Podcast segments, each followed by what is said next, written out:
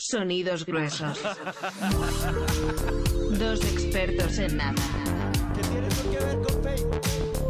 No hay ni una sola F. Quejas rápidas. Tra- Trap News. Un delantero del amor que nunca ha amado. Entonces sí, ¿no? Sudar es bien normal. Entonces yo, yo, probé, yo probé todas las alternativas posibles como para dejar de sudar. Y creo que la más efectiva, y no estoy haciendo campaña, eh, Andrés blipea esta vaina, pues solo para que quede entre nosotros. Eh, yo utilicé el... Claro. Y ese me ayudó bastante. Lo que, lo que sí me pareció re loco fue que me pelaba las axilas y paré de sudar mucho a solo sudar, a, a- a- a solo sudar por A la sudar espalda, sangre, weón. Sí, weón. Sí, es que esa es la vaina con eso. Es, es muy fuerte. Sí. Y porque uno solo se lo tiene que aplicar como tres noches a la semana y ya. Y hasta Sí. que le vuelva, o sea, hasta que ot- otra vez uno empieza a sudar así duro. Sí. No, Porque pero- yo sudo resto, weón. Sí, yo también, yo también subo un montón, marica. Pero pues ya vale culo. Lo, lo que yo digo que lo más importante es no oler. Está bien, weón, está bien, está bien. Mm. No, y si uno huele, marica, puede ser una condición, Es puede normal. ser algo, no, ya, weón, ya uno ya es maduro, weón. Sí, no uno todos los días a las 7 de la mañana con chucha, eso ya es otro cuento. Sí, weón. no, ya, es otra, Ya. es otra mierda, weón. Báñense, no vean que haya anime. pasado la noche anterior, weón. Hay noches largas. ¿Pero todas las noches? no. ¿Todas las noches son largas? Uy. Debe haber, para gente en el mundo seguro sí, weón.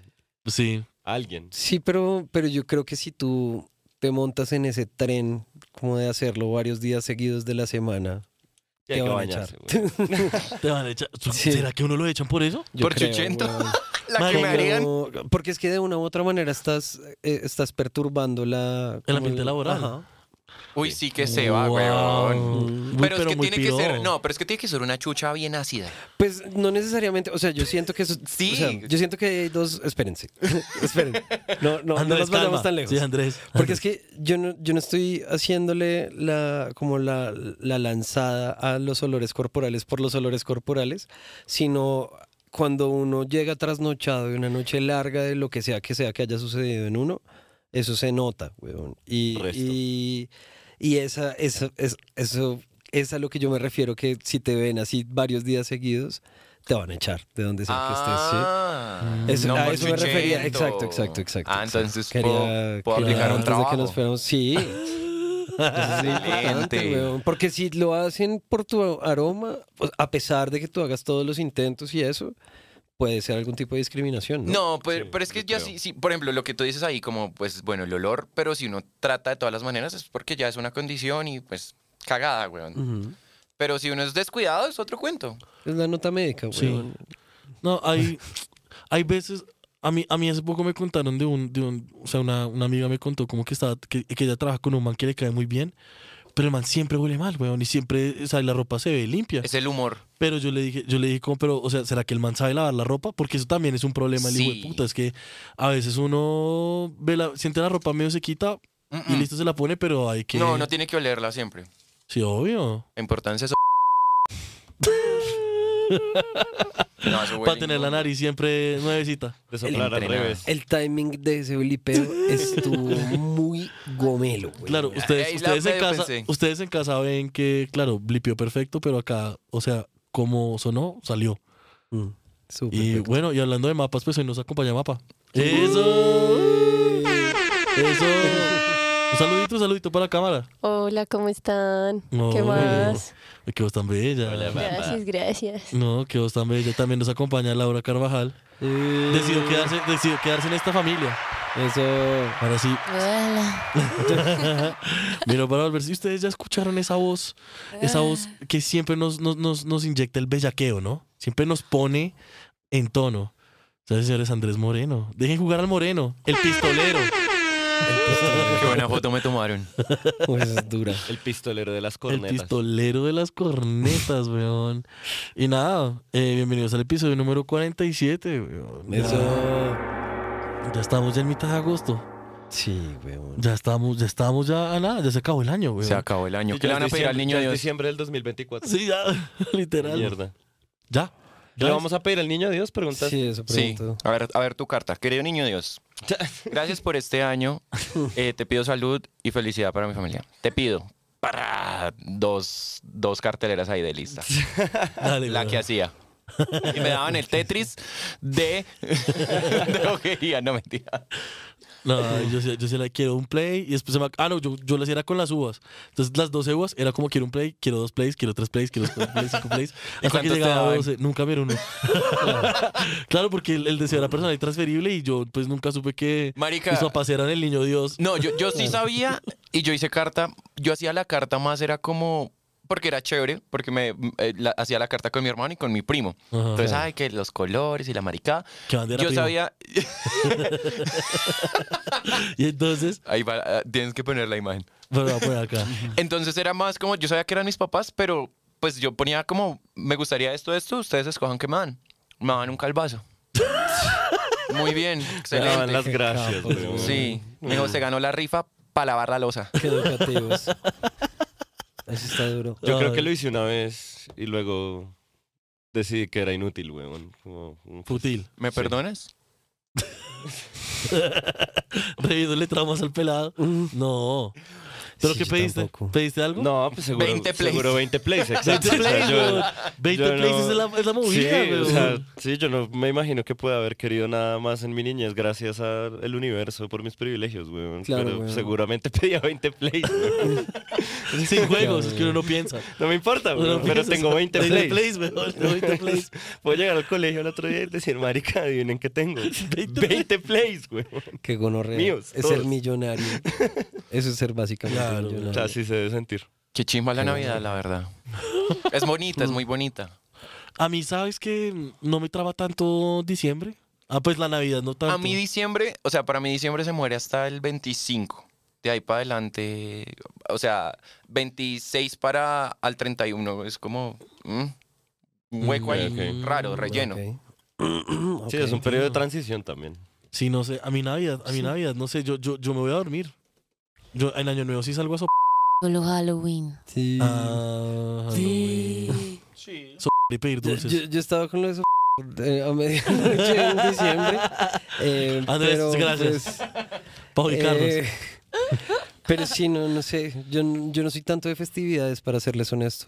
Creo Mm. que la única que celebré varias veces, y no la celebré por la festividad, sino porque eh, Ujú. involucraba licor. Por el so Exacto. Fue en la Universidad de San Patricio, fui varias veces con mucha gente. Ah, esos Ah, eran planes. Sí. Porque, Sí. pues, ¿qué? qué? O sea, A no, ver. no me importa nada, la cerveza era barata y era verde. Pues, ¿qué? weón? Y tuve unas muy buenas fiestas ahí.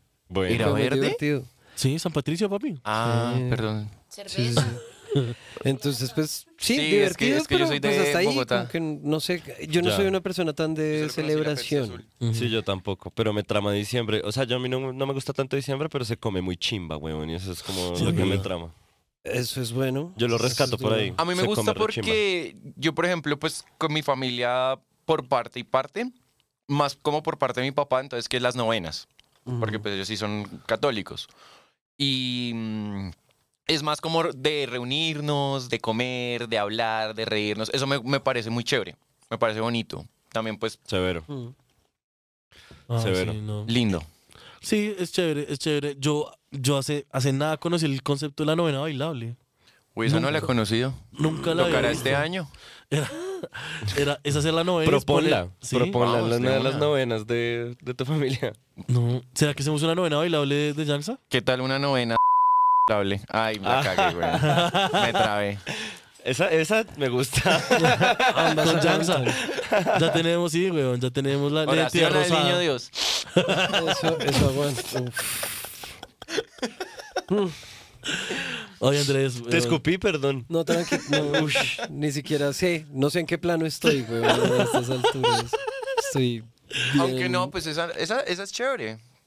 Sí. Para Sí. compartir. ¿Mm? Debe serlo. Hey, Vamos a averiguarlo este año. Pero sí, hagamos, hagamos un evento o algo así. Sí. Por ejemplo, Es a que mí, rosada. a varias personas me preguntaron a propósito de nuestro aniversario, como, oigan, y eso, como, oigan, y, y la fiesta y la joda y el evento. Y fue como... Bueno, tocar armar uno. Sí, pero, sí. pero siento que caló, o sea, como que circunstancialmente entra dentro de un parche de tres personas que curiosamente no le prestamos tanta atención como a Ah, esos fenómenos de celebración. Mm, claro. Tiene Entonces, sentido ahora. Sí, Sí, exacto, claro. como que para ninguno de los tres fue como, marica, tenemos que, y entonces vamos a, y bla, sino que fue como, ñero, que chimba, Feliz cumpleaños, sí. Que chimba, lo hicimos, y Sí. vamos a seguir camellando, fin. Y Ya, el fue como, Fercho. bueno, y, y la plateca. Exacto, exacto. Sí, es necesaria. Exacto. La sopandanga. Entonces, pues me causa curiosidad eso, porque sí, como que cala justamente. Sí, tiene mucho sentido. Mm, No claro. me sorprende ahora, weón. Exacto. Sí, Wow. claro. No, ni ninguno, ni, ninguno es planeador, weón. No. Sí, no. No, yo, a mí sí. Si te planeé algo de cumpleaños y me costó, weón, y ya en un punto digo, "Nah, ya no más. Uy, weón". organizar un cumpleaños es muy estresante, No, weón. Yo no, imagino. yo no. Sí, no. No, no, Muy no, hueputa. Menos, mal ya no. Ya no, weón. Ya no Hoy. pasa. Ah, se supone que fue hace mucho. Pero bueno. No importa. El que es- es caballero repite. El que es caballero repite, Sergio cumple dos veces, ¿qué van a hacer? Sí. Sí, sí, sí, sí, sí, me, llegó, me, me- me llegaron los 30, weón. Me agarraron los 30 sin billete. ¿Cómo te ha ido? Bien, weón, he comido rico. ¿Has comido rico? Comí rico. Lo comí más rico. importante. Sí, sí, Eso es suficiente. Eso es, eso es lo fundamental, weón. Sí, quisiera dormir Cualquier un poquito día. más. Creo que, creo que ya de una como que la mente apenas cumple 30 es como, estás cansado. Y es como, creo que sí estoy cansado. Creo que Yo sí. creo, yo creo, que, sí es, como, estoy cansado. es como que uno siempre ha hecho eso, pero hasta Sí. los 30 empieza a aceptarlo. Como, Sí, sí, sí, estoy cansado. Sí estoy cansado. Es verdad. Pero sí, yo llevo cansado desde que tengo memoria, man. Cuando llegues a los 30 vas a hacer, me voy a entregar, me voy a entregar. Sí. Pues, Claro. marica. Bueno, que vamos con una con noticia, ¿no? Con noticias. Ok, Hagámosle, ok. hagámosle. Vamos, vamos, vamos, vamos, vamos con las noticias. Dale, Andrés, ponla cuando quieras, weón, cuando la Es que sientas. se trabó. Mentiras que Uy. tengo dedos gordos Uy. como Manuel. Dedos gordos. ¿El man dice eso en algún tema? ¿O es como una No, es- observación Es, tuya? una observación.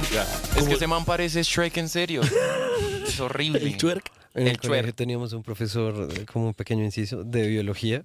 Y el man tenía los dedos muy cortos, weón. O sea, cada dedo del man eran como dos dedos juntos. Uy. Ush, Y una vez ¿Cómo se sacaba los que- mocos, weón? Entre otras muchas preguntas Sonándose. que teníamos. Uh. Esa puede ser. Pero una vez el man, no me acuerdo porque es- ah, por una razón muy circunstancial estaba mientras estábamos en una clase de física y el man cogió una calculadora para hacer una vuelta para comprobarle a un amigo mío que era estúpido y no podía, Ay, en no. efecto.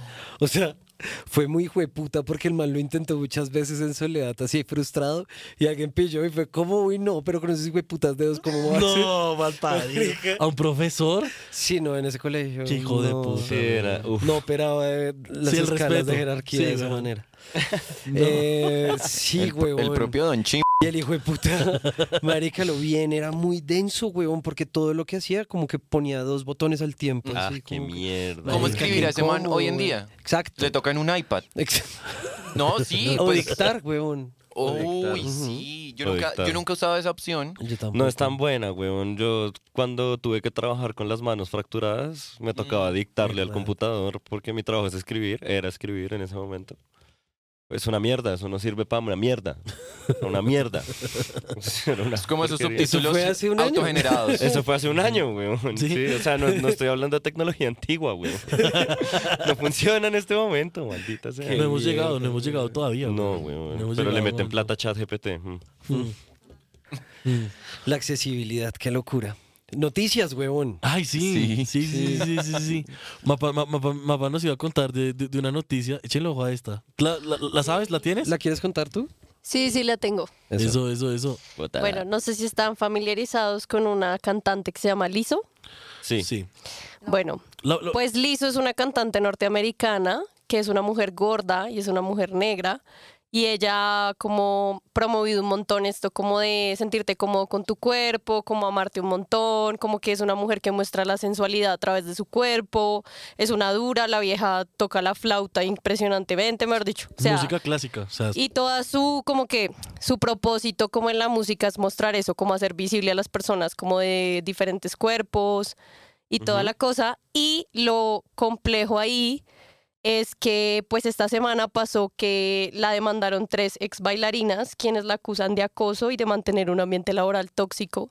¿De- Entonces, pues acoso? es muy complejo porque hay acoso supuestamente como de religión, de raza, del cuerpo, de- o sea, del cuerpo. Cosas que ella, weón. ella misma como que defiende, entonces todo el mundo en internet quedó como, ¿qué? Es creo que lo, lo- quien defiende eso es su personaje público, no ella. Claro. O sea, Sí. es que una vez más. Marketing. Exacto. Obvio. No, que no me asombra en lo más mínimo. Uy, pero pesadito. Muy pesadito. Pesadito. Uy, eso debe tener a Estados Unidos vuelto mierda. O sea, como. Sí. No, les dejó, les dejó importar las elecciones porque todo, todo el mundo está hablando desde eso, Sí, weón. weón. Porque es que, claro, o sea, lo que decía Mapa es cierto, es una mujer que ha sido, o sea, que ha sido muy vocal frente al hecho de que la industria eh, siempre la ha mirado por debajo por ser una mujer pesada, ¿sí? Por ser una mujer grande. Y negra, y, seguro. y negra también. Mm. Entonces, claro, ella es de, es de las primeras figuras de pop así gigantes, grandísimas, que es, que es talla grande. Y digamos que ella tuvo ese manto y, y digamos como, como la cinta de capitana de que es, de que digamos, ella es la que viene aquí a abrir el camino y a defender y que todos los cuerpos son, son hermosos, pero cuando viene al trabajo interno de ella, que son sus bailarines, que son sus, em, sí, sus productores, los trata mal. Sí, cuando, cuando está hablando el cuando está hablando la persona y no el producto marketeable. O sea, como Claro. ahí es que se frita. Sí. Ya. Eso me acuerda, eso me acuerdo una cosa, una cosa que, que, que también, que, que- que también pasó con una actriz también de talla grande que es de Australia que se llama Rebel Wilson, Ajá. que es una, vamos a poner una foto acá, ajá. acá. Muy Eh, famosa por hacer comedia. Sí, sí, sí, sí. Sí. Y entonces ella, ella, ella en los programas salía y decía como no, a mí me hicieron mucho bullying de pequeña porque yo pues siempre he sido talla grande y soy esa persona tímida y demás. Y salieron muchas personas que estuvieron con el colegio y, dijo, y dijeron como, marica, esta vieja era un bullying el hijo de puta, weón. Esta vieja era una piroa, weón. Esta vieja de verdad me hacía la vida imposible. Era impresionante. Entonces, no sé, yo... La hipotenusa, weón. Definitivamente. Sí, weón, sí, ¿no? Entonces, digamos, claro, eso, e- eso aumenta mucho más el- el- lo, lo que ustedes me han venido enseñando acerca de el PR. Sí, güey. Y cómo la gente. Sí, de, weón. de cómo la gente tiene una persona que muestra a través, digamos, de, de sus redes y de sus conciertos y de su música y que en realidad en la casa no Llega no, a cascar a todo el mundo. Sí, weón. le llega a pegar Ajá. a todo el mundo, weón. Es yo. Marica, ¿tú qué piensas, Mapa? Ujú. Pues sí es complejo porque, por ejemplo, a mí ella me gusta mucho y como que, digamos, lo que decía Sergio, o sea, la plataforma que ella tiene me parece muy grande y es muy importante porque pues igual, como que en especial para nosotras las mujeres, como que el cuerpo es una cosa muy compleja y pues yo no soy una mujer de talla grande, pero pues tengo amigas muy cercanas que sé lo difícil que es como vivir en este mundo siendo una mujer gorda y digamos que ella estaba haciendo como esa figura de mostrar como marica también puedo ser sensual, también puedo mostrar que tengo muchas capacidades y ella igual estaba mostrando como yo detrás mío traigo a toda esa gente para que también tengan esa plataforma. Entonces, digamos, leer las demandas y leer lo que la vieja les hacía en el trabajo es como, ¿qué video? O sea, como que también las jodía por su peso y es como, marica, qué putas. O sea, pues me parece muy Y complicado. ella, ella contrataba también bailarinas como de Sí. talla grande. Eh, sí, claro, ella tiene como un reality, creo que era como de eso. O pues una vaina así, no sé si era un reality, o como Un show, un show un- un que era podcast de eso, como para poder, como supuestamente que estas personas, y no solo digamos personas mujeres, sino pues de la comunidad LGTBIQ+, Ajá. entonces, digamos, pues es muy complejo darse cuenta de eso, que al final, pues siendo una mujer que mostraba como ser muy, no sé, consciente, llamémoslo así, de estas cosas, como que al final estaba aplicando, como que estaba volviendo a aplicar las técnicas que no- en nosotras hemos sido como víctimas todo este tiempo. Entonces, al final, Total. como, pues qué tristeza, o sea, como, y yo lo entiendo, como obviamente todo es un tema de de mostrarse en redes como debe ser y lo que ahora pega y como lo que realmente te va a ayudar a ser famosa, pero pues en parte para mí era como, pues marica, qué chimba, como que de verdad yo le creía y era como, me parecía bacano lo que hacía y pues ahora es como, pues qué Claro. tristeza. No, y la cosa, y la cosa es que, bueno, uno dice, bueno, tres, tres, tres bailarines demandando. O sea, puede haber, pu- puede haber al menos un, un- escaso como, como de, de, bueno, tal vez no es real o lo que sea, pero es que apenas salió esa demanda, salieron los productores del, del documental, sal- perdón, la productora del, del documental, eh, diciendo como yo no hice parte de la, de la demanda. Pero me adhiero porque vi todos esos tratos que ella hizo y definitivamente el hecho de que yo haya sido una mujer negra, que haya trabajado con ella el documental y ella me haya echado a mí para contratar a un hombre blanco para hacer el documental, también dice muchas cosas. Es como, verga, güey. Uy, marica, no sé si reírme o morirme, güey. qué, qué gonorrea eso Sí, que acabo de yo, decir, yo escogí, yo escogí rápido. No, está bien, weón, está que lo he bien. pensado. Y yo siento que el caso de ella es el mismo caso de mostrar que todas las personas nos decimos ser súper deconstruidas y como realmente ser conscientes y muchas Total. veces aplicamos las mismas herramientas del opresor, o sea, es la verdad. Ujú. Uy, mera reflexión. O sea, Me muchas veces caemos en eso. O sea, Total. las personas que más y uno, o sea, para mí es seamos conscientes de cuando tenemos esas actitudes, porque pues nos decimos súper, no, yo soy súper feminista y antirracista y todas estas cosas y al final muchas veces seguimos cayendo en comentarios machistas, seguimos siendo racistas, o sea... Y pues digamos en ella es muy grave porque es una persona pública, pero en la vida de cada uno de nosotros tiene que ser como prediquemos lo que realmente hacemos y, no, y Claro. apliquémoslo a la vida, o si no, Y, y lo que tú dices, como caer en cuenta, pero también como hacer caer en cuenta a las otras personas. Porque darse cuenta de eso es muy hijo de puta. Es, es muy difícil cuando son ya cosas muy internalizadas. Ya hace poco tuve una situación en la que se me llamó la atención como porque fui un macho de puta mierda y fue como, ok, gracias. Sí, como, tienes razón, yo, yo no me las doy de estar muy deconstruido, pero intento no ser una puta mierda. Y igual hay cosas adentro que todavía están ahí, weón. Obvio, Como- weón. Y que fritan mis comportamientos de una forma como eh, inexplicable, es muy estúpido. Mm. Entonces, chima también cae como ayudarle a la gente a caer en cuenta. A veces es muy puta darse Y cuenta de pues esas que la cosas. gente esté abierta a lo que tú dices. Por Claro. ejemplo, yo sé de mucha gente que uno muchas veces le dice como, hey, ese comentario pues fue machista o la verdad estás cayendo en ser muy racista y la gente lo que suele pasar o lo que nos pasa a todos, porque me voy a incluir ahí, es ponernos a la defensiva, como obvio no, yo, yo soy súper consciente, bla, y a veces es como marica, no, a veces llevamos eso muy, Mm. internal, muy internalizado Muy lamentablemente porque nos sí. bombardearon con eso toda la vida y pues es sentarse más bien a preguntar, uy, Ujú. ¿qué dije? Porque eso, no sé, fue racista, porque eso fue machista, quiero Claro. entender. Y no como ponerte a la defensiva, porque eso solo es como, ah, como que no hay ningún como aprendizaje ahí, digámoslo así. De acuerdo, de acuerdo. Ponerse a la defensiva es muy flojo. A propósito de eso, em, la, la última persona que me hizo caer en cuenta de una situación que tenía muy, justamente como lo mencionas tú, como muy internalizada, que uno no se da cuenta, em, fue un, un muchacho que me, me asombró mucho porque lo cogió en el aire, fue de una, que fue el calvo, ¿sí? El calvo Cales. Ah, un saludito para el calvo que lo queremos en este programa. ¿Te lo rotó? Sí, weón, estábamos en una fiesta donde Sebas y algo pasó y yo dije como, ay, no seas loca, weón. Y el man se volteó y me dijo, coñero, eso es un poco machista de tu parte. Y fue como, ¿sabes que Sí tienes toda la puta razón y no había caído en cuenta. Mm. Gracias, weón, ya. De Pero verdad. marica, exacto, weón, y eso me parece chimba. O sea, eso me hizo tenerle muchísimo más aprecio a ese- a ese, muchacho, de verdad. Desde Claro. ese momento fue como dos veces más, como que chimba. La recontra buena. Claro, porque es que finalmente de nada sirve como que, que hayan personas alrededor que no te, no te chequeen, ¿sí me entiendes? Claro. Y, y eso también implica que esa persona igual está chequeándose, que también está chimba. No, y el hecho, bueno, es que sí, claro, el hecho, el hecho, digamos, de, de, de ser permisivos también, o sea, no permisivos, digamos, de, de no reaccionar de cierta manera, es como una especie de, permiso, ¿sí? Como decir, como, pues no, no llegar y como, hey, qué putas, weón, sino como, pues, pero, o sea, yo soy cercano a ti, te quiero decir esto porque creo que esto que dijiste, no, yo estoy nada de acuerdo y, Exacto. bueno, tal vez una, un- tal vez de una manera menos burocrática, porque siento que ahora uno se está comunicando súper burocrático, pero, pero sí, sí, sí sí siento eso. Ahora, como siento que está, digamos, como que siempre, siempre, siempre digamos, como dentro del, de, de- de- de- las modas, o no, no sé cómo llamarlo, siento que el ser por, por- por políticamente correcto, que es lo que debería ser el deber ser, siento que mucha gente lo está usando como de rona para poder, digamos, como sumarse a esa moda, y es lo que estaba pensando con Lizo también, que era como, sí, no, yo soy una persona, eh, apoyo las tallas grandes, no soy racista, eh, no soy, eh, no sé, voy a decir islamofóbica o, o Ujú. ¿cómo, se- ¿cómo es la de los judíos? Eh, ¿Antisemita? Ajá. Blipea. no, no sé. Eh, blipea eso también. Eh, Hay que limpiar todo el capítulo ahora. hay que pero, eso. marica, No, sí. agua, libre Palestina.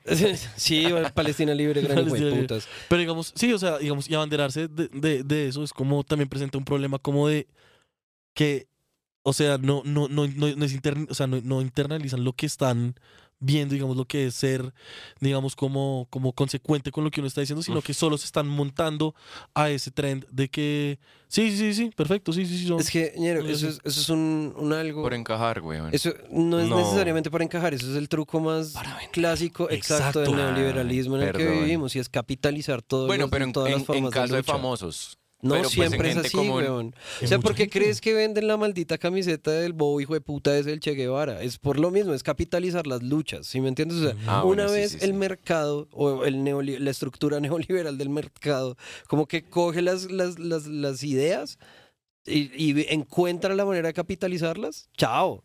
Es que, marica, Despídete de tu lucha, weón, no existe. la Luca, la Luca, la Luca solo le responde a la Luca. Y si- Exacto, y, y güey. le y le vale verga las ideas que toque promover para sacar Luca de ahí. ¿sí? Es como- Exactamente, weón. Entonces es como, ah, sí, háganle, sigan peleando lo que ustedes quieran. Y esto, esto era una reflexión que tenía con un amigo hace no tanto.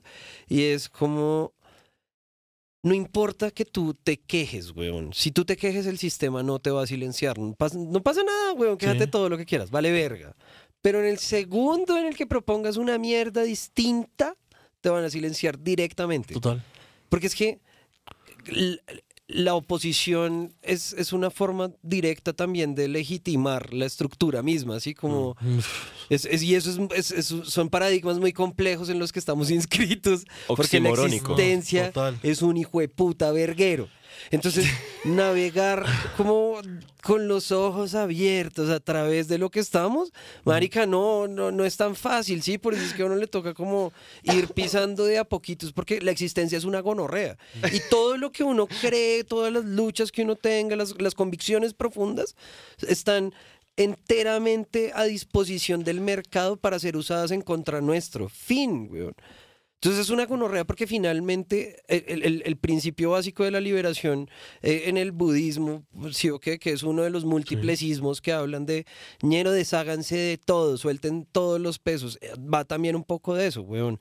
Porque esos, esos pesos también lo hacen a uno más manipulable. Ahora, finalmente, vivir es una gonorrea, no hay ninguna versión que sea mejor que la otra. Yo a veces creo que me gustaría resto ser un piro que no hace nada distinto a estar pensando en mover Luca, gestionar Luca y tener Luca. Porque creo que me iría muchísimo mejor en la vida, weón, o de pronto no viviría tan deprimido todo el tiempo. Y, y, sí, como que no me cuestionaría tanto Sí. las cosas. A, a veces lo he pensado, finalmente. Pero vivir es una gonorrea, entonces no creo que haya ningún polo que esté mejor que el otro. Sí, no. Sí. Y, y- y creo que pues, todos tenemos esas, esas ideologías alrededor de nosotros como intentos de agarrar cosas que nos aten, como que nos den piso, que Sí.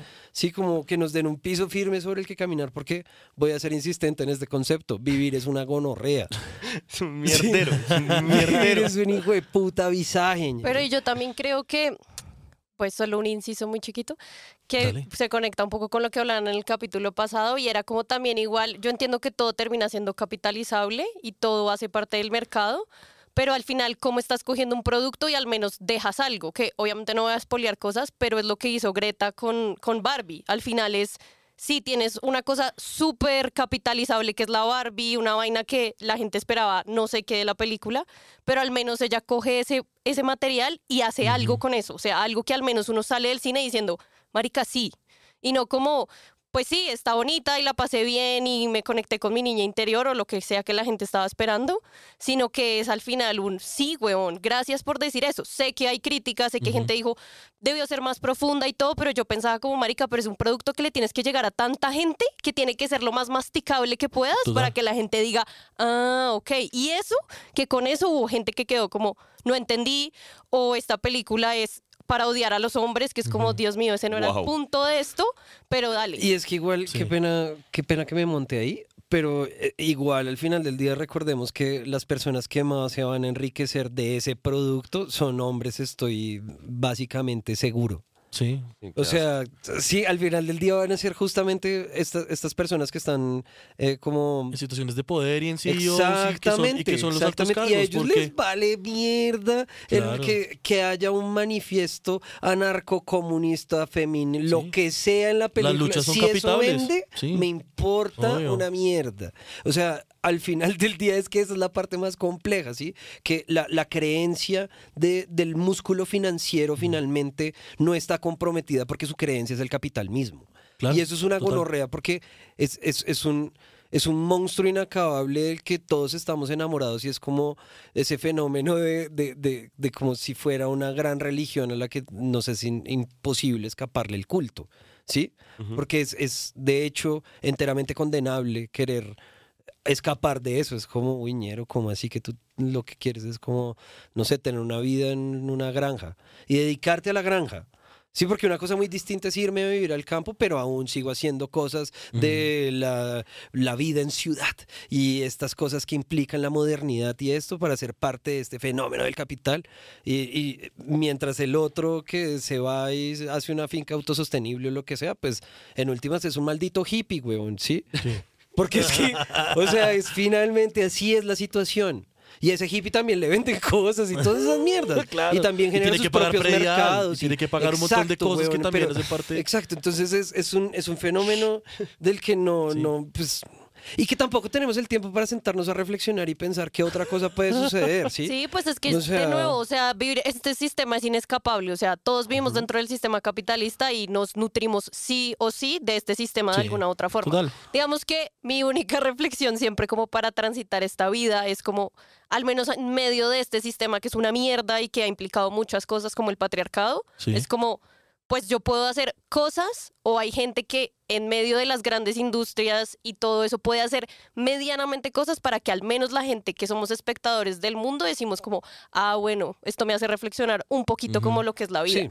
Yo sé que es como un pajazo mental, pero pues es como, al menos así es como no, No, tan agobiante Sí, vivir, exacto. O sea, Toca Es porque que si es- no, la otra opción es lo que dice Memo, que es solo pensar en Lucas. Exacto. Que hay como dos equipos, como pensar Lucas y pensar pensamientos, güey. bueno. Exacto. Entonces, exacto. Ah, ¿Qué quieres y dónde vas a estar más tranquilo? Y, bueno. y ese es el problema, que yo sé que yo debería capital. tener más pensamiento de Lucas en mi cabeza, pero soy estúpido y solo sé pensar pensamientos. Es. Entonces soy estupidísimo, huevón. Sí, como que a la hora de la verdad, yo no sirvo para un culo. ¿sí? O sea, yo sirvo un resto para pensar pensamientos. Qué Exacto, chimba. pero esa es, Pero esa, esa es la ah, Vaya maldición. haga plata, vaya, haga, esa es la haga. maldición de pensar pensamientos. Sí. Que Sí, no pero sirve para nada. dímelo a güey. mí que estudio una carrera que es para pensar, básicamente. Sí, no. O sea, yo tú sí me, re- estudiaste- tú yo eres sí me recagué a mí misma, o sea, Tú eres profesional en pensar yo soy pensamientos, pe- güey. profesional en pensar pensamientos. Huevón. Bueno, por eso suscríbanse a nuestro canal para que podamos capitalizar pensar pensamientos. porque ojalá algún día, Exacto. güey. ¿Saben qué estaba pensando ahora volviendo a lo de la fiesta de, de Yangsa, de, de lo que estábamos hablando al principio? ¿Qué tal si cuando hacemos la fiesta la entrada cueste 420 pesos y que se suscriban a YouTube? O sea, tiene que llegar con el canal de YouTube, que tiene que estar suscritos a nuestro canal. Si no, no entra, güey. Bueno, Bueno, Pero toca por Neki porque ¿cómo vas a, pa- cómo No, vas a pero- pagar esos pero 20 entonces- pesos? ¿no? ¿Sí?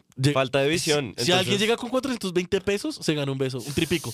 Ay, marica, es que yo no sé No, hay hacer fa- hay plata, falta de visión. Tienen que Exacto. hacer, Me tienen que parece. mostrarnos que están suscritos y otras dos personas. O sea, tienen que hacer Ah. suscribir a otras dos personas. SMG. Ahora somos un multinivel. ¡Ah! Somos un multinivel. ¿Será que eso es lo que siempre tuvimos que hacer y hasta ahora nos estamos Claro. dando cuenta? Jue puta. Cuando llegues al Pero- nivel 5, piensas pensamientos con nosotros. O sea, te sientas acá. ¿Y esa fiesta cuándo es o qué? Laura. Mm. Uy, solo habló para la fiesta. Sí. Sí, lo siento. Sí, es, de todo lo que sea farra. Hola.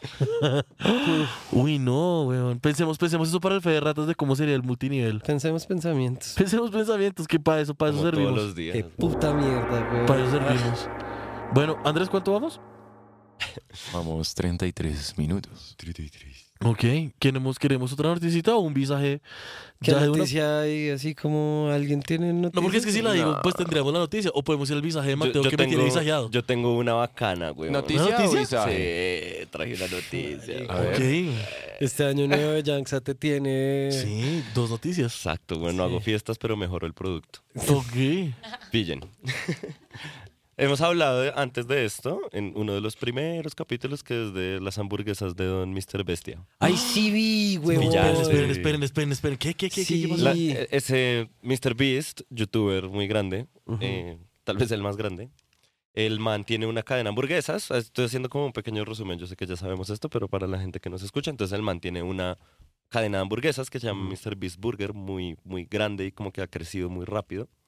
Pero pues eso no es de él propiamente, sino que él hace eso con una empresa que tiene como cocinas ocultas. Ajá. Sí. Y le Sergio y prestan el servicio de Ajá. cocinar las hambu- de montarle el espacio y, las y vender las hamburguesas con su y- marca y, al man le Y entra una luca. y todo Ajá. y Y al man le entra una luca.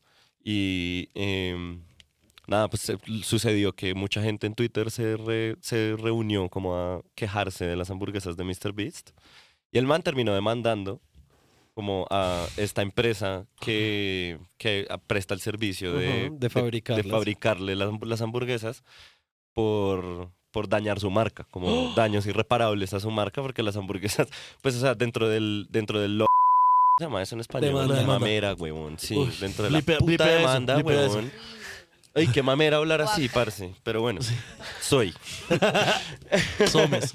Bar- Barbie bilingüe. dentro de la demanda. dentro de la demanda, el man puso co- como screenshots de todas las quejas de la gente en Twitter y las Sí. cosas. Y, y de verdad se veían unas hamburguesas muy eh, como mal hechas, pues como hechas a, a- a la- de afán, una basura. Pero maldita sea. Y el man los demandó, pero a mí lo que me fritó es que dentro de la demanda hay una frase que dice, esto lo estoy citando, no, obviamente Claro. no leí la demanda. yo- Parafraseando, además. Sí, exacto. Yo soy muy estúpido para entender una demanda. Somos. weón. Somes. Entonces, eh, Porque ¿qué hacen las demandas? Plata, güey. Sí. Nos hubiéramos entendido. güey. Obvio. Puta, güey. En todo caso, eh, hay una parte que dice que el man está, el man, el man está demandando a esta empresa que les debemos el nombre para el Ginde porque están bajando la calidad de sus productos para enfocarse en vender ese modelo de negocio a otras celebridades. Mm. Entonces lo que me visajea de eso es como pensar que entonces ahora van a ver como hamburguesas de J. Mario, ¿sabes? Como... Uy, F. Pero igual Uy. ya hay hamburguesas de Maluma, weón. Sí, eso iba a decir, de Maluma. No, ya se volvió. No, ya. Ya. O sea, acuérdense que soy estúpido, entonces estoy muchos años atrás y pensé que las No, de pero- Luisito y Mr. Beast eran las únicas. No, ya paila. Y también hay unos tacos de otro muchacho mexicano. Hay condones del Tino. El tino siempre un paso adelante. El Tino, weón. el Tino obviamente incursionaría, adelante siempre. incursionaría en el también mundo de los creo- preservativos y no el de la Y comida. creo que también hay un influencer que saca unas hamburguesas, es que ya es lo de ahora, o sea, es como, ¿qué hago? Saca hamburguesas. Fue puta. Ojalá sacar un producto bueno alguna vez. Pero bueno, Sí, weón. entonces, sí. Ojalá. a mí especialmente lo que me preocupa Saquen es como, aparte de la demanda y todo eso, que la verdad me tiene sin cuidado porque es un millonario demandando a otro, a un grupo de millonarios, eh, es como sentir que ahora eso va a ser como un modelo de negocio que va a llegar a Colombia porque acá todo llega en burro. Siempre. Y pues ya me acabo de enterar que Maluma tiene hamburguesas. Hasta weón. que sale por Caracol. Sí, Caracol siempre la hijo de puta punta de la lanza de, las, de la vanguardia. Este fin de semana sale Avengers. No, ¿Te imaginas? Sí. por fin la No, puedo es ver. Entonces traje eso. Y ya que estamos hablando de Mr. Beast, hay otro visaje, o sea, otra noticia con Mr. Beast y fue que eh, Andrew Tate le está botando candela, güey. ¿Qué? ¿Por qué razón? ¿Con qué fin? Andrew Tate. Andrew eh, Tate no está en la cárcel ya, güey. No, No, man, lo- ese lo man liberaron, está, libre, güey, con poco. su hermano. ¿Te acuerdas que hablamos de eso Ah, acá? verdad, weón. Sí. todo caso, Pero no lo habían capturado y lo habían metido a la No, lo, cárcel. lo, lo volvieron a sacar ayer. ¡Hijo de puta! Lo volvieron a sacar ayer. el caso es que Mr. Beast en, En en- Rumania, el man tenía razón. O sea, el man de verdad tenía razón. ¿Saben por qué? Porque el hijo de puta sabe hacer plata, weón. solo habla de eso. Es lo único que le importa, güey. Ah. Ese man no ha pensado un pensamiento en su Nací vida, con güey. todas las inteligencias equivocadas, weón. Todas, weón. Hijo de puta. Pues marica, Mr. Beast dentro de su como no sé, como voy a regalar plata porque sí, porque eso es Ajá. lo que él hace. em, dijo como em, hizo un tweet en donde decía el tweet que alguien ponga como respuesta a este tweet que más eh, likes tenga en las próximas 48 horas se gana todo mi revenue de Twitter del mes. Todas mis ganancias de Twitter del mes. yo no sé cuánto sea eso, pero debe ser. Debe ser plata, Luca. weón. Y el caso es que Mr. Beast entonces, hizo eso y entonces aparentemente Andrew Tate iba ganando resto porque el man dijo, O sea, puso un, un Twitter como. Un Twitter, un Twitter, ¿cómo se llamará eso ahora? No sé. Ex. Un, un ex. Un x. Puso una X. Un x. Eh, que el man decía como. Toda la plata que me llegue, si me gano esto, toda la plata que me llegue la voy a donar a niños que no tienen hambre en Palestina. algo ¿Que no así. tienen hambre? Que tienen hambre en Palestina. Uy. perdón. Sería muy. Sí, la donó Israel. Papi, ¿tiene hambre? No, bueno, tome. Exacto. La donó Israel. ¿Tiene hambre? Sí, ah, baila. Baila, Eso es solo para ellos que tienen, que no tienen hambre. Es la gente que haya acabado de comer. Pues bueno, el man, el man como que lo, lo, lo metió dentro de un marco como filantrópico, ¿sí? Como Ajá. voy a ayudar gente con esta plata. Date, huevón. que- Psych, you thought, bueno. weón. Obviamente y al final que pone como say no to haram. Pero bueno, en todo caso, eh, como que el man, el man tuvo muchos likes, pero de repente, de repente, y esto me encanta lo estúpido que es el puto internet, huevón. De repente, el tweet que ganó es un man que tuiteó un punto. Ah, el puto internet. Y como que amo, dobló a. Andrew Tate, tuvo como 500 y pico de mil de likes y Andrew Tate donándole pues, en su causa filantrópica, que ni idea si lo iba a hacer o no, tenían 200 y pico de mil. Y el ¿Qué? caso fue que Andrew Tate le empezó a tirar, como si pillas, weón, como "A tu, toda tu mierda filantrópica vale mierda, hay niños que ahora van a tener hambre por tu culpa. Y fue puta, marica. ¿Y qué hizo el man del punto? Porque no se ganó la plata. El man del punto weón. nada, debe estar con mucha plata, weón. Ajá. Para Israel. Pero a mí me jode que Andrew Tate le esté votando de esa forma, como es tu puta culpa ahora que los niños Qué tengan hambre, güey. chimba, weón. Si ves ese que está muriendo, mira, mira, mira. Está agonizando. Tu culpa, weón. tu Tu, culpa. culpa. Marica, ese, ese personaje puede ser detestable, pero yo reconozco que me entretiene mucho ver Sí, cómo el también. bicho hila las ideas, weón. Es una o sea, persona muy errática, güey. Sí, porque el man Muy. solo lanza absurdos, weón, ¿sí? Exacto. Entonces, eso me causa mucha risa, El weón. man es una o sea, contradicción permanente, Constante, sí. me eterna mucha tal vez. risa, me parece muy chistoso, weón.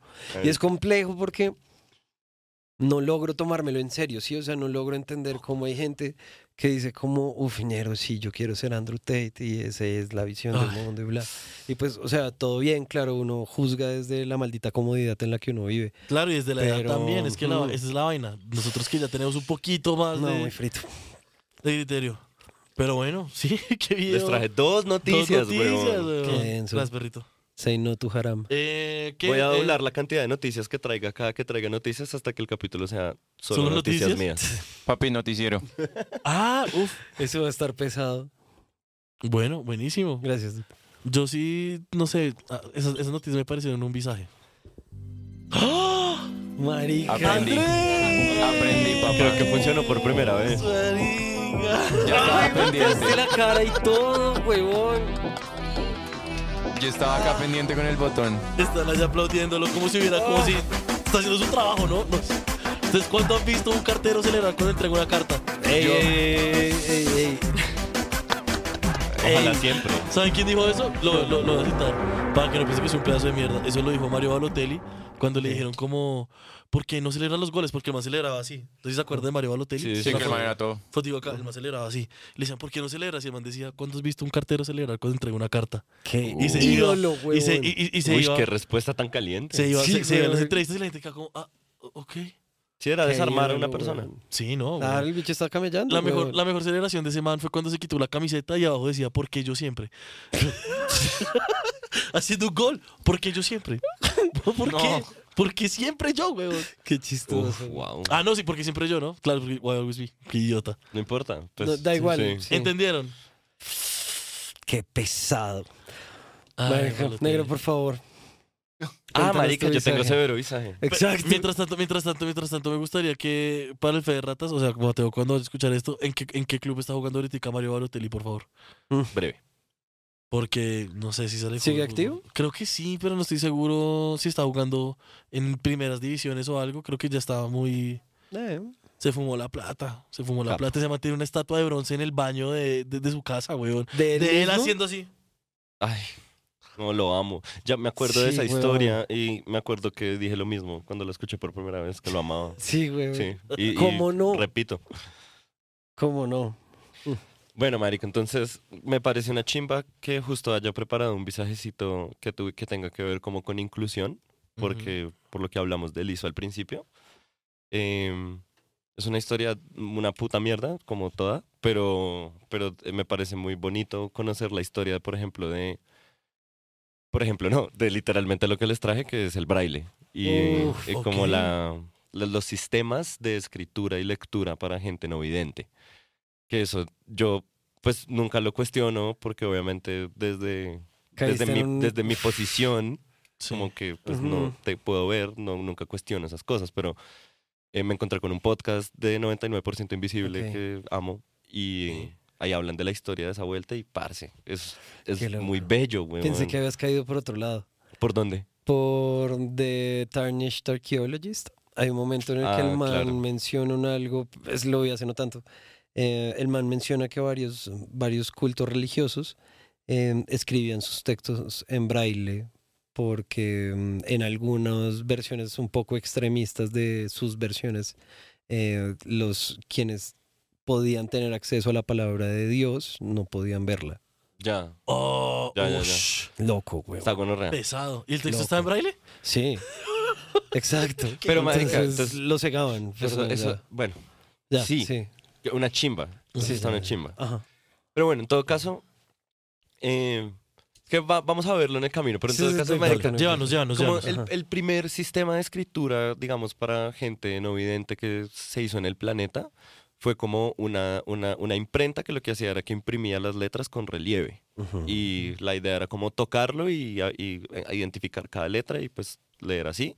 Sí. Eh, pero pues obviamente era una puta mierda, güey. Sí, obvio, muy eso era una basura, además que eso fue en el siglo XVIII y en el siglo XVIII las, los libros se imprimían como con esa tipografía europea Gótica. regótica y como toda llena de florituras y cosas, entonces era como, marica, qué puta mierda. Yo, sí, una cursiva bien paila, ¿cierto? Sí, como bien Tolkien. no, y como, no, y como bien decoradita, Sí. y ah, no, ya sé cuál estás montón de hablando. cosas. Perdón, sí. Una mierda, güey. o Antes sea, del Comic Sans, maldita sea.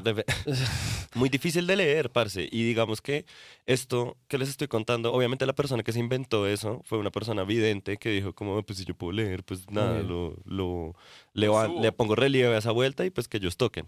¿sí? Obvio.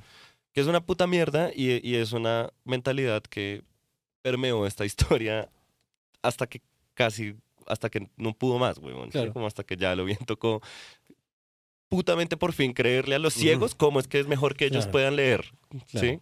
Pero nunca se les creyó, weón.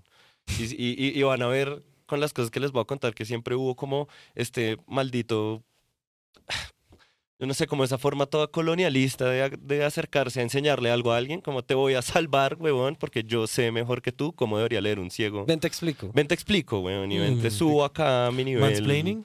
Una puta mierda. Pues no, No, sé. eso sería no. capacitismo. Capacitismo. Capacitismo. Capacitismo. Ableism. Ableism. Entonces, en todo caso, ese fue el primer sistema de escritura, una maldita basura, weón.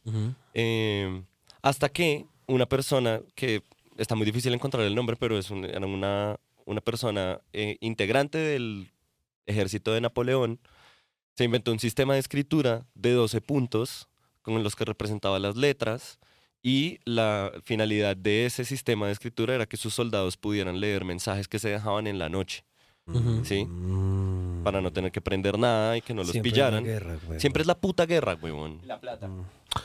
Exacto. Exacto, weón. Porque ¿sabes por qué es la guerra? Por la puta Por la plata, plata. güey. Como la plata, lo culo, lo culo, la plata, la plata, lo culo, lo Exacto. culo, la plata, la plata, lo culo. Entonces, puta, claro, plata de Diomedes. entonces eh, este, este muchacho se inventó eso y digamos que pues contó cuando pudo más adelante en su vida, como pillan, pues yo hice esto, marica, que me sirvió mucho a mí y a mis soldados para comunicarnos de noche. Ujú.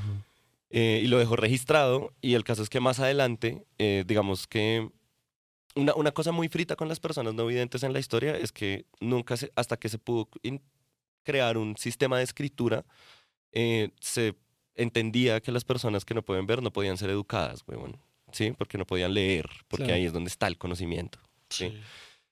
Entonces era un problema que había que solucionar y mucha gente en la historia se ha puesto como la, la 10 a intentar solucionarlo.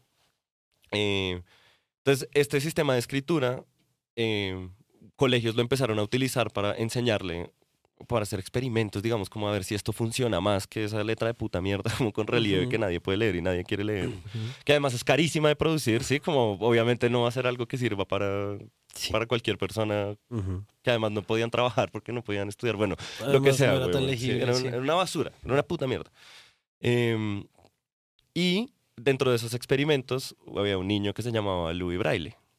que estaba como que conoció ese sistema de escritura de este comandante y fue como, ah, esto está como chimba, pero está una estupidez porque está muy complejo y está muy difícil de entender. Entonces el man lo que dijo fue, marica, vamos a hacer uno simplificado. Y entonces ya no es un sistema de 12 puntos, sino que el man se inventó uno de 6, ¿sí? Y era más sencillo de leer y más rápido, como las personas que lo aprendían podían leer mucho más rápido mucho, mucho más rápido. Pero se seguían imprimiendo estos putos libros de mierda, como con relieve, porque, ajá. Por la plata. Sí, Sí. exacto, weón. Eh, hasta que llegó un muchacho de nombre Samuel, todos estos nombres se los vamos a poner mejor en, en el Ginde. Ujú. Un muchacho, vidente, obvio blanco y Obvio, gringo, Obvio. eh, a Francia a pillar como en que está acá, como la, la, la educación, eh, la escritura, los sistemas de escritura para las personas no videntes, porque a mí me interesa llevarme eso a Estados Unidos para enseñarle a la gente allá. Para Estaba- salvarlos. Estaba el braille, Para salvarlos. Sí. estaba el braille ya inventado y estaba la escritura con relieve.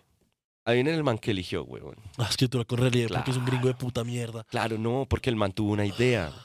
Porque el man dijo como, marica, es que ya sé por qué no sirve la escritura esa eh, eh, con relieves. Porque ¿Está en francés? No, es porque los putos europeos son muy excesivos y muy ostentosos con sus cosas. Sí. Entonces lo que yo voy a hacer va a ser una con relieve, pero sencilla, ñero, para poderla vender. Entonces el man lo que hizo fue que se llevó esa idea para Estados Unidos y lo que hizo fue que simplificó este sistema, quitándole las florituras. Y vamos a intentar poner una foto, si me acuerdo la, la envío Ujú. o me la piden. Eh, el man hizo como un sistema de escritura todo rúnico, weón. Porque lo que el man dijo fue como, claro, el problema es que tiene muchos detalles, entonces voy a hacer solo ángulos rectos. ¿Qué? Chocapo, weón. Y adivinen la Wow. puta gente no vidente qué pensó de esa mierda, weón. No entiendo. capo. ¿Qué es eso, No sé qué No tengo ni puta idea qué es esa mierda. No, que porque estoy no me han podido leer, no me han podido leer, que era un ángulo recto. Pero, pero el-. No lo distinguían de los No ángulos. distinguen los de los otros ángulos. wow. Perdón. Wow. Y cualquier persona Era que necesario, nos esté era escuchando, necesario. Perdón. Chiste capacitista, pues. Sí. ahí como- ¡Ah! ¡Es verdad! Sí. Puta, no soy nada más que un cerdo ignorante, huevón. En No, este, como- hace como hijo 15 de minutos hablamos de hacer caer en cuenta a la no, gente. hace dos minutos estaba diciendo. No, ¿Saben que soy un hijo de puta ignorante? Yo no pienso pensamientos de nada, weón. No, nada. Ok, Un puta eh, inútil, un estorbo. En todo caso, Perdón, en todo perdón, caso, este perdón. man, eh, digamos que era una persona muy famosa en el mundo de la educación para no videntes, porque obviamente la educación para no videntes la llevaban personas videntes que creían que sabían que era lo mejor. Sí sabía, Entonces, ¿no? esta persona se trajo esas, esa cosa de escritura y le puso el Boston Line Type. Así se lo puso y le dedicó su maldita vida entera a que fuera el sistema universal de escritura y lectura para personas no videntes. Y el man, como el man pensaba en Luca y es una persona que ent- entiende esas cosas, entonces el man armó un espectáculo para conseguir inversionistas. Y el espectáculo era una niña, obvio, pequeña, obvio, Ciega. sorda, obvio, Uy. y ciega, obvio. Entonces era- entonces era como, era como metérsele a todo lo más... ¿Qué dijo Andrés? Era como la Como canción de Shakira. Sí, De ahí sacó weón. la canción Shakira. De ahí. No más, weón, no más. Ya me Mira, y este mal man llega y, la- llega y coge a esa niña, le enseña el Boston Line Type y va haciendo shows por Estados Unidos. Como, miren la niña, No, que ciega y circo, sorda, malparidos. como lee. Marica. Lee en voz alta, huevón. Exacto, huevón.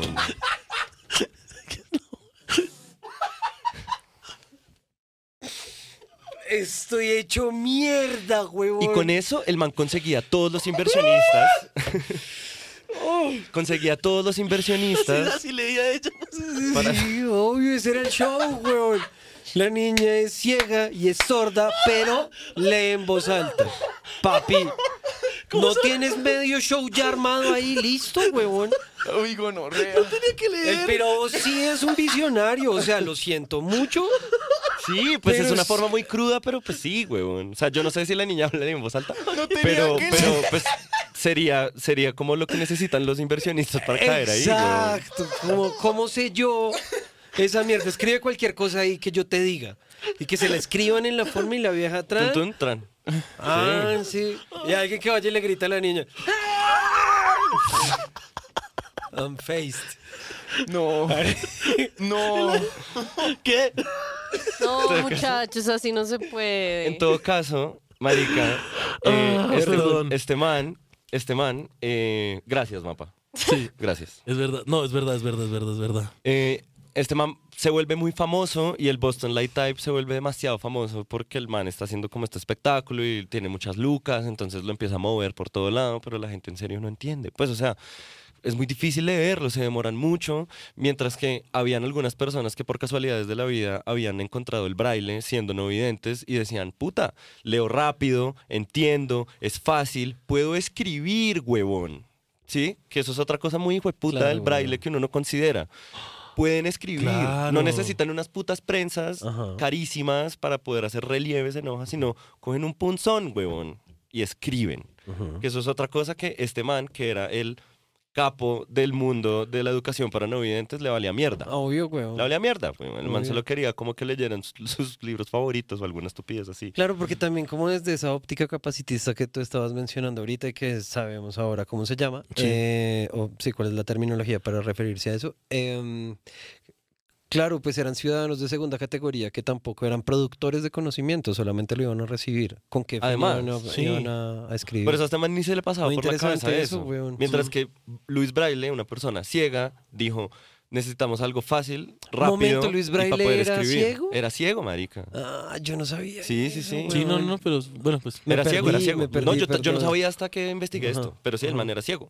Ajá. Por eso es que el puto sistema funciona, porque lo hizo Obvio. una persona ciega para gente ciega, güey. Obvio, ¿Sí? weón. mm, En todo caso, qué capo. eh, Mm.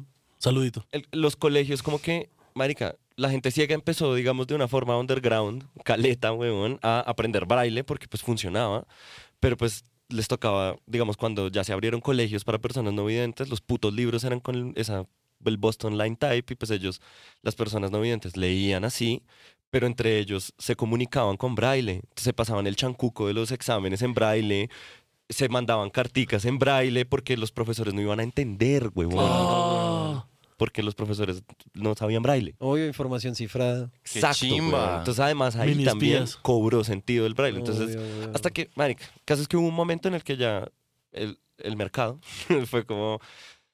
Sí, a la, a la gente sorda, eh, perdón, a la gente ciega le, les sirve el braille, hagámoslo. Pero, entonces, vamos a hacer muchos, muchos sistemas de braille. Vamos a hacer el de Nueva York, vamos a hacer el de Boston, vamos a hacer el de Miami, vamos a hacer el de tal. Y la gente ciega era como, ñero, ¿Por qué, weón? Necesitamos ¿Con qué uno fin? que ya existe, weón, porque tienen que sacar más. Yo no quiero aprender más. Además, literalmente es aprender otro idioma, Sí. weón, porque sí. Es- no. O sea, ya. Eso es lo que pasa cuando la gente que no tiene una situación personal trata de apropiarse de eso y hacer cosas. Sa- salvarlos, además, porque es que como Sí, el, discurso de esto siempre fue como queremos que se eduquen para que sean. sí, eh, pues es el como típico complejo de Salvador Blanco que Ajá. obvio todos blancos. El, el caso es que sucedió esto, que además es una guerra, es una vaina que se llama la guerra de los puntos, weón, y eso puede ser otro capítulo. wow, weón. ¿qué? ¿Guerra los puntos? Claro, porque todos eran sistemas basados en el braille, weón. Espera, dijiste, eso puede ser otro capítulo puede ser por sí solo. Otro capítulo, weón. En serio, es otro visaje muy, Esta, muy aleta, ¿Esta va a ser la primera vez que vamos a hacer una parte 2? Yo se los puedo traer, sí. sí, yo, yo empecé ahí, pero no lo he investigado hasta el fondo, pero es un agujero de gusano esa mierda. ¿Qué, weón? Ok, Sí. entonces. Se llamó la Guerra de los Puntos y fue cuando habían demasiados sistemas de escritura para gente no vidente y eran, pues, era una guerra económica por saber cuál iba a ser la, la, la que iba a quedar, weón. Marica, el, el, el nombre me encanta. la Guerra de los Puntos, man, una Me chimba. encanta, me encanta. Una chimba. Entonces, el, el todo o sea, una chimba la historia, una puta mierda lo que pasó. Sí, porque en- en- mientras sucedía todo esto, la gente no vidente solo era como, marica, no puedo leer. Y ahora entonces hay libros, pero entonces me toca preguntar, huevón, cuál sistema de escritura tiene, porque si no, no voy a entender qué mierda, o sea, qué puta mierda la vida. Qué visaje, weón. Listo. Después de todo esto, eh, se logra instaurar el braille, weón, como el, digamos, como el sistema diseñado universalmente para todas las personas no videntes y ya, del putas. Sí. Pero entonces empezó a llegar la tecnología para registrar sonido, eh, para guardar sonido. Ajá. Y una de las conclusiones lógicas de eso es, mierda, pues si no pueden leer, porque, no- porque no pueden ver, pero pues pueden escuchar, pues hagamos audiolibros, ¿sí? Digamos, esto sería como el primer, primer, primer, como eh, eh, referente de lo que sería un audiolibro más adelante, ¿sí o qué? Entonces lo que empezaron a hacer una puta vez más con ese complejo de Salvador fue como, marica, ¿qué tal si les hacemos una dramatización del libro? Y entonces ponemos un narrador y lo actuamos y ponemos sonidos así como de fondo, como de ambiente, tal, tal, tal. novelas. Vamos a hacer radionovelas, exacto. Ok. Entonces, pero para ciegos. Entonces, de hecho, los, los primeros... Pero es, es Los, Pero es que, pero, ¿qué? pues que las radionovelas. O como así que para ciegos, güey. Exacto, o sea, con énfasis para. No, pues como vamos a coger, es que escuchen esto, Ok. vamos a coger un montón de libros eh, y, lo- y lo- y los vamos a grabar en discos. Y de hecho, los, de los primeros discos que hubo en el mundo fue discos de libros para gente ciega.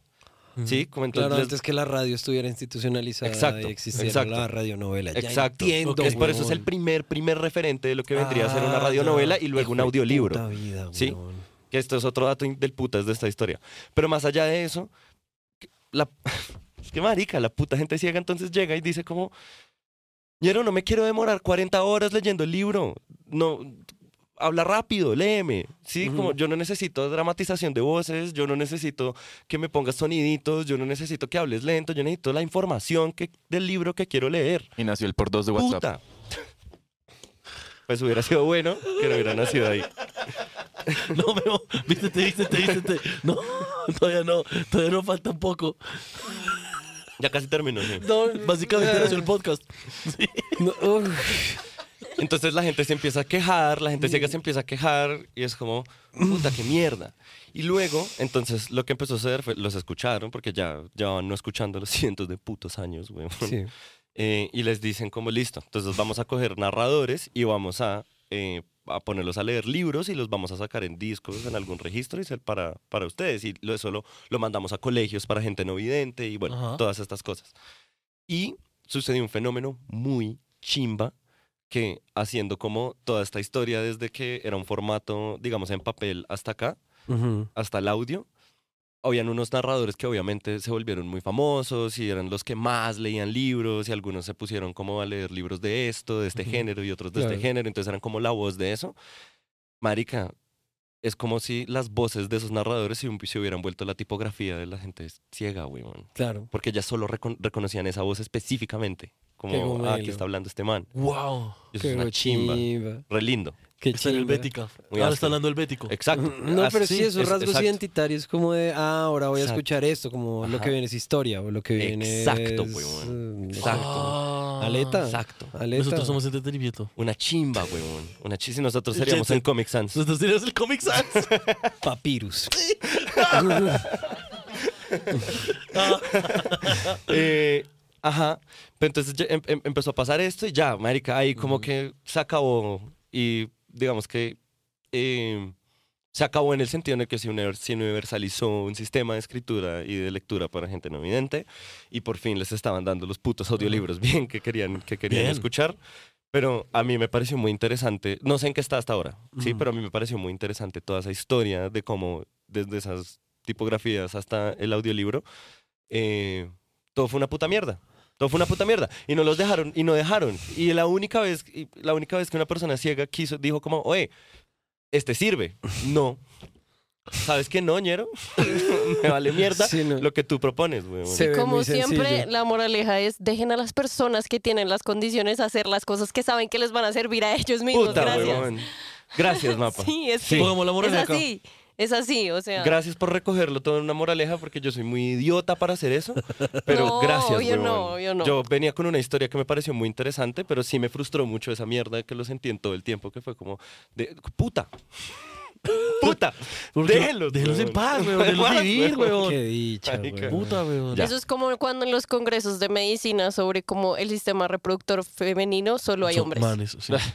Es como súper. Hace no tanto vi un congreso, no sé qué fue lo que pasó, pero hubo una congregación internacional que también giraba alrededor de temas de la mujer y creo que fue China que mandó un representante masculino. Guau. Ah, Entonces en la foto son solo mujeres y un man. Eh, no sé. Y a. China sí le vale verga, weón. Es, que Es otro lugar. de putas. Es sí, otro es lugar. otro lugar. bueno. Sí, es muy difícil. Qué Pero visaje, sí, weón, les, trae- les visaje. traía ese visajecito Está sobre gente no vidente. aleta, Les weón. devuelve la guerra de los puntos. Voy a ¿Será que, dedicarle lo, tiempo. será que lo podemos, lo, lo podemos tener para el siguiente? Sí, obvio. para hacer una parte 2. Sí, obvio. O sea, por primera, primera vez vamos a tener. Dilo, dilo la tú, guerra de dilo los tú. puntos. No, No. dilo tú. Una No, secuela. Eso. ¿Y será que hay trilogía? Si trilogía con encuentro, los, si trilogía con encuentro los algo cotoplas. más, Trilogía con los cotoplas, es la verdadera trilogía. si encuentro algo más en la guerra de los puntos interesante, es que últimamente me está pasando eso, weón. Yo est- estoy como eh, me meto a avisajearme con algo y termino en una cosa Sí. completamente distinta, Qué weón. chimba. Es como, wow, qué mierda. Y Bueno. volviendo como a mi adolescencia, yo era resto así cuando era más joven. En la Deep Web. Qué rico, weón. No, no, no, eso es ilegal. Qué y acá miedo. no hacemos cosas ilegales, aparte de pensar. Pero eso no es ilegal, solamente empobrece, weón. Sí, esa es la vida, weón, esa es la vida que nos tocó. Es distinto. O sea, le hacemos actividades empobrecedoras, weón. Sí, Por eso suscríbanse a nuestro canal, maldita Exacto, sea. ayúdenos a, Ayúdenos a pensar salir de pensamientos esto. y vivir de eso. O Ayúdenos. a pensar en Luca también.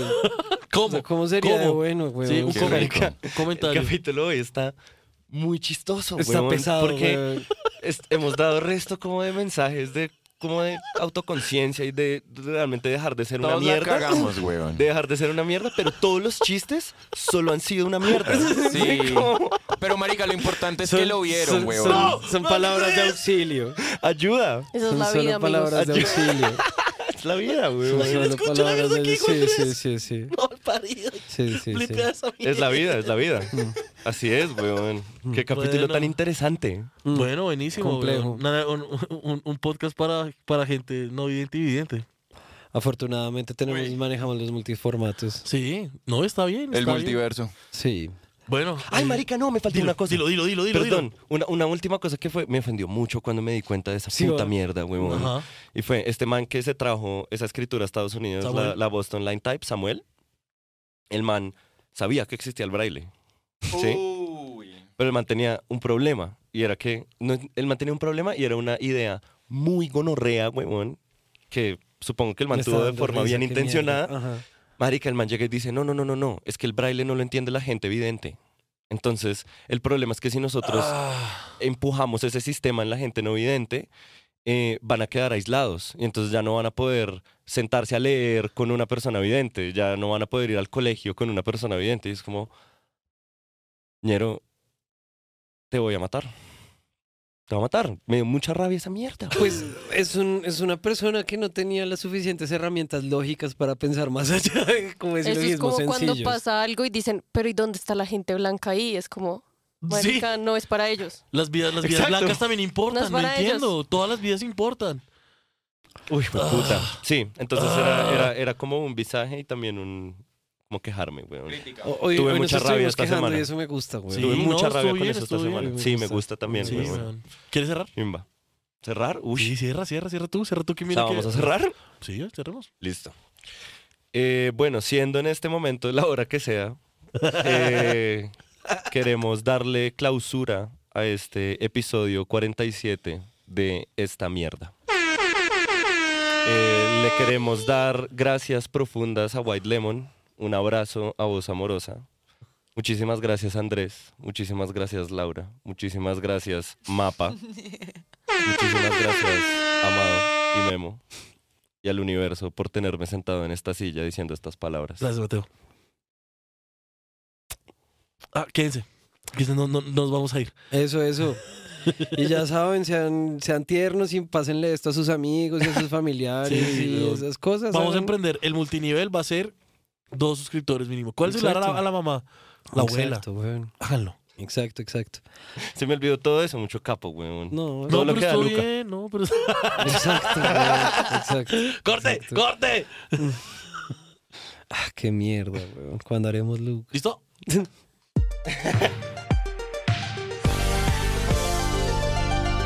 ¿Listo? ¿Cómo me escucho? Perfecto, marica. A ver, ¿habla atrás? Hola, Ay, qué lindo. buenas, buenas. Hola.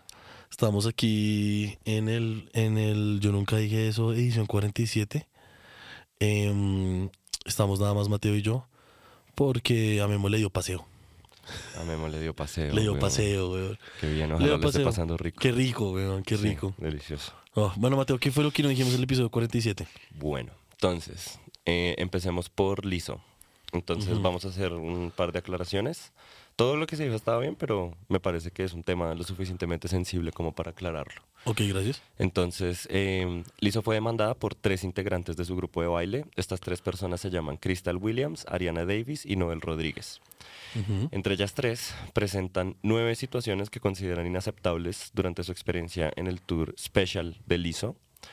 Y la demanda fue presentada en la Corte Superior de Los Ángeles en contra de Lizzo, de una persona que se llama Shirley Quigley, que es como la directora de la capitana del crew de baile, y contra Big Girl Touring Inc., que es la empresa de Lizzo, que es como productora de los eventos. Maldita sea. Sí, es que es la marca, güey. Uy, es la marca, es que ya se montó full. Se montó ahí. Y es que es muy denso. Es muy denso que se llame Ah. así y que, Y es- que la se- demanda sea por eso, güey. No.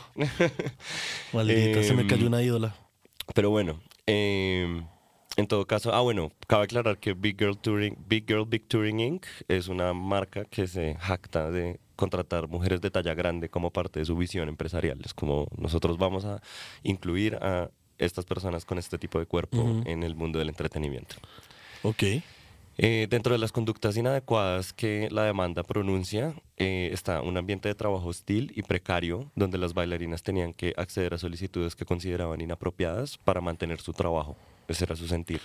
Uy, ¿qué? Eh, algunas de las cuales, no todas, pero algunas, eh, para atender una presentación con bailarinas desnudas en Ámsterdam, pues les dijeron que no querían y básicamente las obligaron. Eh, esta es redenso, que es comerse un banano de los genitales de otro miembro de la compañía de baile y que les tocaban los senos sin que ellas dieran Consentimiento. consentimiento. Wow. Un visaje, güey. O sea, una cosa ya de abuso muy pesada. Lizo No, y- respondió. ¿Y, y por, por qué? Ah, marica. O sea, estoy tratando de hilar lo de lo de Ámsterdam y las y las bailarinas desnudas, pero o sea, Sí, marica, pues, si no proteges a tu propio crew y si no les das, digamos, Exacto, como o sea- también esas, esa, esa comodidad. Tú deberías proponerlo. En- En, Claro. mi cabeza tú deberías proponerlo como, oigan, vamos a estar en Ámsterdam, Ujú. va a haber una compañía de bailes de, de bailarinas desnudas. Ujú. Están cómodas, quieren, y si no, pues no. Y ya. Claro, total. Marica. Pero bueno, Lizo respondió a esas, a esas acusaciones, las negó categóricamente. Eh, Categóricamente, o sea, es sí, fulminante. o sea, sí, no, nada, esto es real. Mentira, esto es mentira y vamos a ir a la corte entonces. Y eligió ser representada por un abogado que se llama Marty Singer, que es muy famoso por representar a Kim Kardashian y a Jonah Hill. Pues el man tiene como su track record de... Claro. De Uy, qué celebridades. porquería. Todo No, mal. Esto, me, esto, Todo esto, mal. esto ya me dice, es como si yo hubiera decidido que Alberto de la Espriella, o Alfredo, Alfredo, Alfredo de la Espriella, lo hubiera representado. Sí, exacto. Marica, es una gonorrea. Es, es que además es como, es como paso por paso lo que hace una persona de mierda. Sí, como joder a la No. gente, negarlo y tener una abogado de Total, mierda. todo esto, todo esto tiene también indicios de James, James Franco, ¿es que era? James Franco, Ajá. que así también Sí, sí, lo sí. negó, no, yo no sé qué, y ya al final ya, ya le tocó pedir disculpas y pagar indemnizaciones.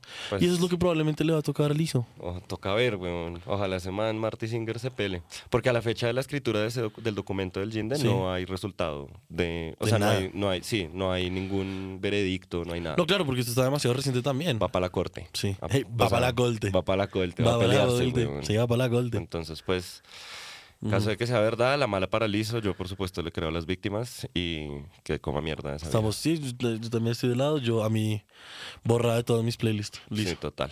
Yo no puedo, no puedo. Eh, listo, sigamos con MrBeast. Entonces, la empresa a la cual MrBeast está demandando por el mal manejo de su marca MrBeast Burgers se llama Virtual Dining Concepts. Eh, en la misma línea que el anterior punto, la empresa Virtual Dining Concepts negó categóricamente las declaraciones de MrBeast ¿Y contrademandó? y de hecho dijo que iba a contrademandar, por supuesto. weón. Pues claro, es una empresa. Sí, pero es que ese, ese titán que es Mr. Beast, Sí, es- por Lucas no se tienen que Sí, preocupar. o sea. Es que llevar a la corte a una persona tan, tan grande y tan magnate como es Mr. Beast es un suicidio Sí, ese man debe económico. tener a los mejores, O y sea, mejores abogados. y no del solo mundo. eso, es que tú eres la marca que está yendo en contra de la persona que probablemente es más amada en el planeta. Mm, Además. O sea, si ganas o no, o sea, tú- tus negocios no van a quedar tan bien parados. Sí, exacto. De acuerdo, weón. Eso, Sí. eso va a estar caliente. En efecto, a la fecha de la escritura del documento todavía no había resultado la demanda. También se va a pelear en la corte esa vuelta. Va para la corte. Va para Golde. Eh, listo. Como actualización de la conversación que tuvimos en el episodio, eh, en realidad nosotros es raro porque la línea de tiempo no cuadra, entonces nosotros al decir que Andrew Tate estaba libre, nosotros no sabíamos que estaba libre, pero sí lo Pero estaba. sí lo estaba. Sí, exacto. O sea, de hecho fue liberado el viernes que grabamos ese capítulo, en la tarde. Ah, pero yo sabía. Ah, bueno, entonces sí sabíamos. O sea, yo, yo, yo, ya sabía ese día. Yo pensé que hacía un día después. Ya, No, ya, ese ya. día yo lo había visto. No, e- exacto, ese día fue liberado. ese viernes 4 de agosto de 2023. 5, viernes 5 de agosto. Viernes y... No, Él estuvo en, en arresto domiciliario hasta el viernes 5 de agosto. el viernes fue 4. ¿Viernes fue 4? Viernes fue 4 y el sábado fue 5. Mierda, bueno. Hasta ese sea, día estuvo en arresto domiciliario. O sea, me adelanté un día. O sea, Algo sí nos así. adelantamos un día. Algo así, exacto, weón. Fue, fue muy raro. Oiga, ¿qué es? Entonces, en el, el- e- ese día, un juez rumano levantó la orden del cancela- de encarcela- Ujú. encarcelamiento puta domiciliario por avances en el caso. Aunque es libre de transitar Rumania, libre, sin ningún tipo de restricción, todavía no puede salir del país. No, pues obvio. Entonces, ahí queda en el documento, doc- enlaces para todo de lo que les estamos hablando y queda un video en donde se explica más la situación de Andrew Tate. ¿Va para la colte? Yo creo, pues estuvo en la colte. Estuve en la colte. Pero, pero yo creo que si no lo dejan salir del país es porque todavía debe Le haber falta un- algo sí. por mirar. Le faltó un poquito de colte. Le falta, le falta un poquitico de Un colte. poquito de colte. Siguiente. Listo. Perfecto. Este fue un favor que pediste tú en el episodio. Ah, bueno. Entonces, Mario Balotelli. ya sé qué fue. Mario Balotelli, en efecto, sigue jugando. Sí. Actualmente es delantero para el club suizo FC Sion o Sion, no sé cómo se pronuncia. ¿Cómo o- se- o cómo se Sion, deletrea? S-I-O-N. Ah, Sion. Sion. eh, equipo que juega en la segunda división de fútbol semiprofesional llamada Challenge League de Suiza. No. Es, es- sí, es la que es menos aletosa. No, es, es no es semiprofesional, aparte Sí, de todo, no.